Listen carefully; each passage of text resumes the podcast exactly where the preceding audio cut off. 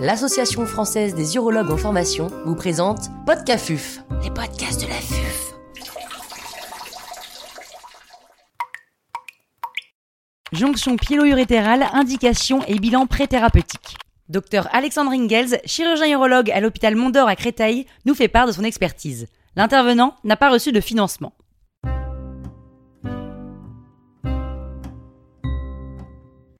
Qu'est-ce que le syndrome de jonction piélo-urétérale Alors, le syndrome de jonction piélo-urétérale se définit par un blocage ou une obstruction du flux d'urine du rein vers l'urtère proximale. Cette obstruction peut conduire à une augmentation de la pression rénale en amont de l'obstruction, une hydronéphrose et une atteinte progressive de la fonction rénale.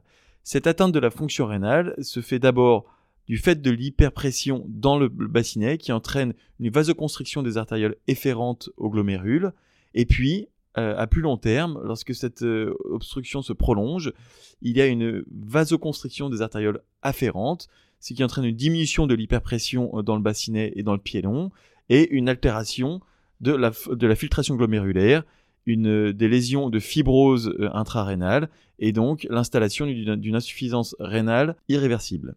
Pour cette raison, c'est important de savoir diagnostiquer et traiter cette pathologie que l'on peut voir relativement couramment en urologie adulte, mais évidemment beaucoup plus fréquemment en urologie pédiatrique. C'est une pathologie fréquente, elle concerne une naissance sur 750 à une naissance sur 1500. Elle touche plus favorablement les hommes, donc deux hommes pour une femme, et plus fréquemment le côté gauche qui est atteint dans deux tiers des cas. une atteinte bilatérale est vue dans 10 à 46% des cas. Plusieurs hypothèses étiologiques pour ce syndrome de jonction piélo-urétérale. Il y a les causes intrinsèques, notamment une fibrose des valves urétérales euh, en anténatale, ou une hypoplasie urétérale avec une discontinuité des muscles lisses qui sont remplacés par du collagène, ce qui entraîne une rupture du péristaltisme qui amène les urines du bassinet vers la vessie. Il existe également des causes extrinsèques que l'on connaît un petit peu plus en urologie adulte. La plus connue est le croisement d'un vaisseau polaire inférieur pouvant être sténosant sur l'urtère. Cette anomalie est retrouvée dans environ 40% des cas de syndrome de jonction piélo-urétérale.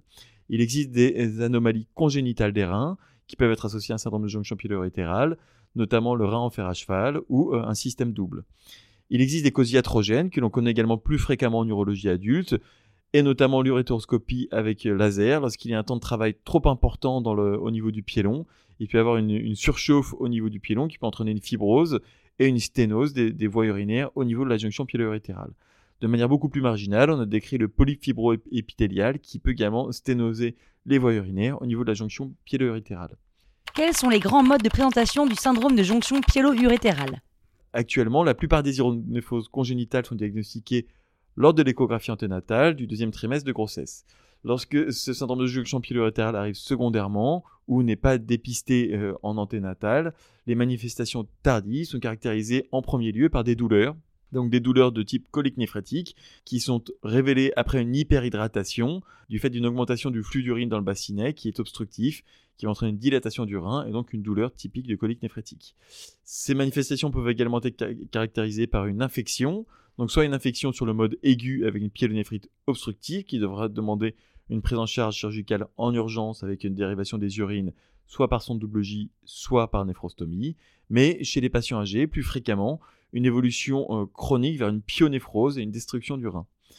Enfin, très souvent, ce syndrome de jonction piélo-urétérale peut être découvert de manière fortuite sur un examen d'imagerie pour demander, demander pour d'autres motifs, comme une douleur abdominale avec une échographie abdominale ou un scanner abdominopelvien, mais également des douleurs lombaires.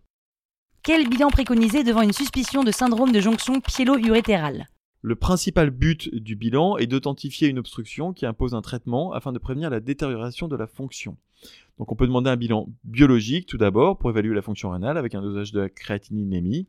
Une échographie qui a l'avantage d'être un examen simple qui peut être réalisé facilement, peu coûteux, non irradiant. Cette échographie permettra de diagnostiquer l'hydronéphrose. En revanche, elle ne permettra pas de différencier une hydronéphrose sur un rein obstructif ou une hydronéphrose sur un rein non obstructif. Chez l'adulte, on peut demander un scanner abdominal avec 4 temps. Ce scanner va permettre d'évaluer la morphologie du rein, euh, notamment décrire une position ectopique du rein, une malrotation, un éventuel rein en fer à cheval. Et surtout, au temps artériel et au temps veineux, il permettra d'évaluer la vascularisation et notamment rechercher un vaisseau surnuméraire polaire qui pourrait être sténosant sur la jonction piélo-urétérale. Enfin, au temps tardif, on recherchera un retard excrétoire du côté du, rein qui porte la jonction pyélo-urétérale. L'uro-IRM a été décrit euh, pour le bilan du syndrome de jonction pyélo-urétérale. Il a l'avantage d'être moins irradiant, il n'est pas réalisé en pratique clinique encore actuellement. L'examen le plus important pour pouvoir authentifier l'obstruction, c'est la scintigraphie, et plus précisément aujourd'hui la scintigraphie au mercaptoacétyltriglycine, plus communément appelée la scintigraphie au MAG3. Cette scintigraphie permettra d'avoir une information tout d'abord sur la fonction relative de chaque rein pour avoir une évaluation de la fonction du rein qui est atteint. Il permet de distinguer un piélon obstructif d'un piélon dilaté mais non obstructif. La demi-vie normale du radionucléide dans le pelvis est de moins de 10 minutes. Une demi-vie de plus de 20 minutes suggère une obstruction. On distingue quatre types de courbes d'élimination du radionucléide sur la scintigraphie MAC 3. La courbe de type 1 qui est normale, qui décrit un rehaussement euh, normal rapide avec une rapide élimination euh, du radionucléide, du traceur. Enfin, le type 2 qui est caractéristique montre un rehaussement initial croissant mais qui ne décroît pas et qui ne répond pas à l'administration de diurétiques. Ce type de courbe est fortement subjectif d'une obstruction.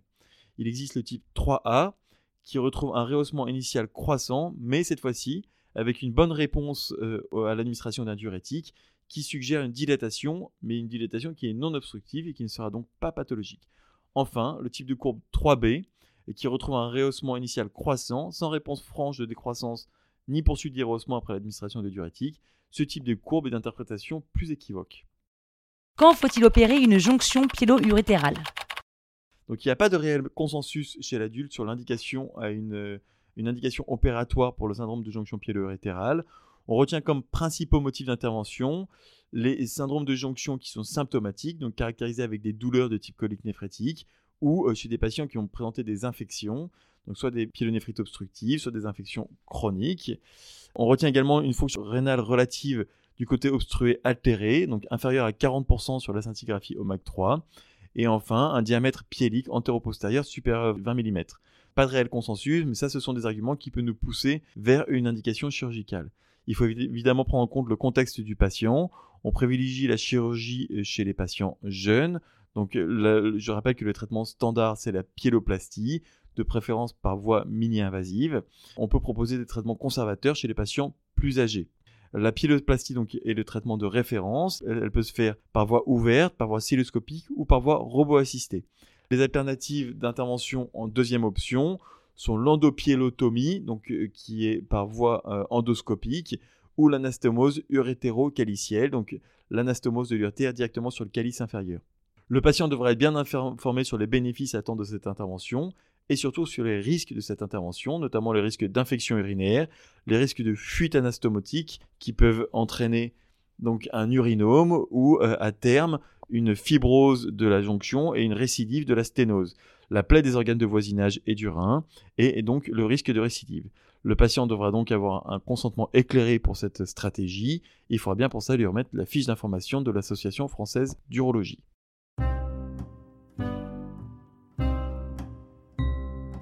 Un grand merci au docteur Alexandre Ingels pour ses conseils précieux. C'était Podcafuf, les podcasts